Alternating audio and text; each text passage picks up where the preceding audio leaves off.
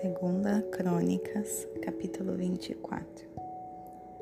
Joás tinha sete anos de idade quando começou a reinar, e reinou quarenta anos em Jerusalém. E o nome de sua mãe era Zíbia, de Berseba. E Joás fez aquilo que era reto aos olhos do Senhor, todos os dias, de Joiada, o sacerdote, e Joiada to tornou para si, tomou para si duas esposas. Ele gerou filhos e filhas.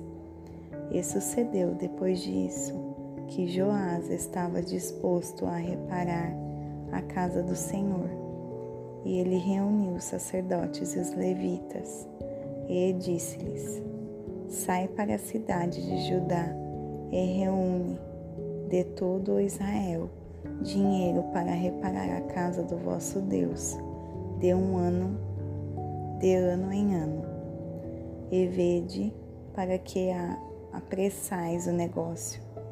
Todavia, os levitas não se apressaram.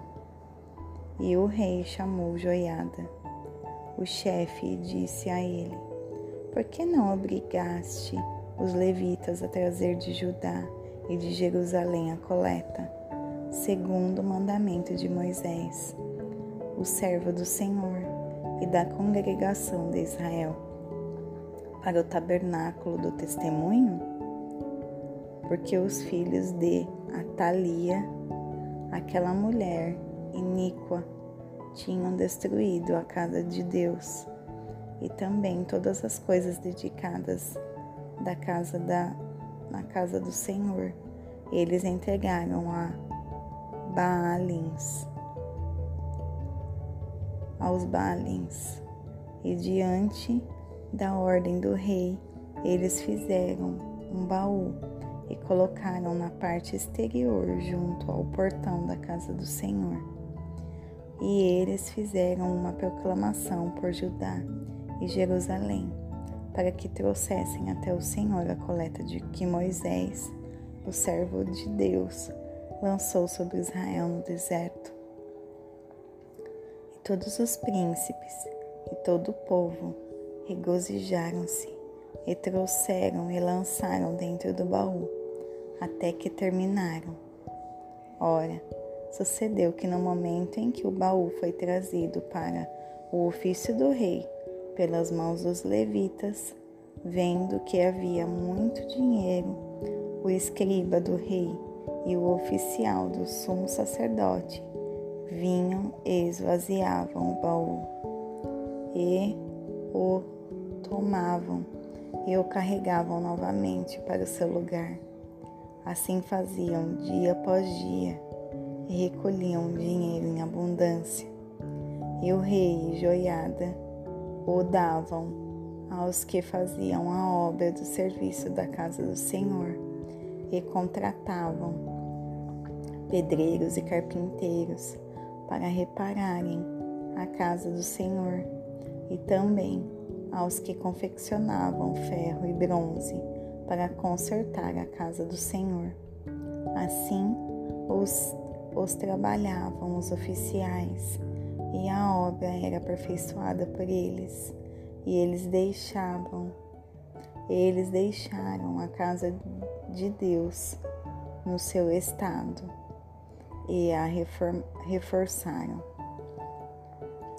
E enquanto eles a terminaram, trouxeram o restante do dinheiro diante do rei e de joiada, do qual foram feitos os vasos para a casa do Senhor a saber, os vasos tanto para se ministrar como para se oferecer, e colheres e vasos de ouro e prata. E eles ofereceram ofertas queimadas na casa do Senhor, continuamente, todos os dias de Joiada.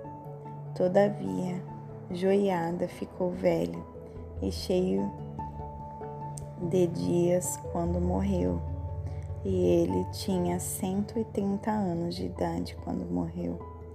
E eles o sepultaram na cidade de Davi, entre os reis, porque ele havia feito bem em Israel, tanto para com Deus como para com a sua casa. Ora, depois da morte de Joiada, vieram os príncipes de Judá e fizeram reverência ao rei. Então o rei atentou a eles, e eles saíram da casa do Senhor, dos seus pais, e serviram aos bosques e ídolos. E a ira veio sobre Judá e Jerusalém por causa da sua transgressão. Contudo, ele enviou o profeta entre eles para trazê-los de volta ao Senhor, os quais testificaram contra eles, mas eles não quiseram dar ouvidos. E o Espírito de Deus veio sobre Zacarias, filho de Joiada, o sacerdote, o qual se pôs de pé acima do povo e disse-lhes: Assim diz Deus, porque transgredis os mandamentos do Senhor, de modo que não podeis prosperar? Porque vós abandonastes o Senhor, ele também vos abandonará. E conspiraram contra ele, e o apedrejaram com pedras por mandamento do rei, no átrio da casa do Senhor. Assim, o rei Joás não se lembrou da bondade de Joiada, o seu pai. Havia-lhe feito, mas matou seu filho. E quando morreu, ele disse: O Senhor olha para isto e o requererá. E sucedeu, no fim do ano, que o exército da Síria subiu contra ele, e vieram para Judá e Jerusalém e destruíram dentre o povo a todos os príncipes, e enviaram todo o despojo deles ao rei de Damasco, porque o exército dos sírios veio com uma pequena companhia de homens, e o Senhor entregou um muito grande exército na sua mão, porque eles haviam abandonado o Senhor Deus dos seus pais. Assim, eles executaram juízo contra Joás e, retirando-se dele, pois em grande enfermidade o deixaram. Os seus próprios servos conspiraram contra ele por causa do sangue dos filhos de Joiada, o sacerdote, e o mataram na sua cama. E ele morreu, e o sepultaram na cidade de Davi. Porém, não o sepultaram nos no sepulcros dos reis.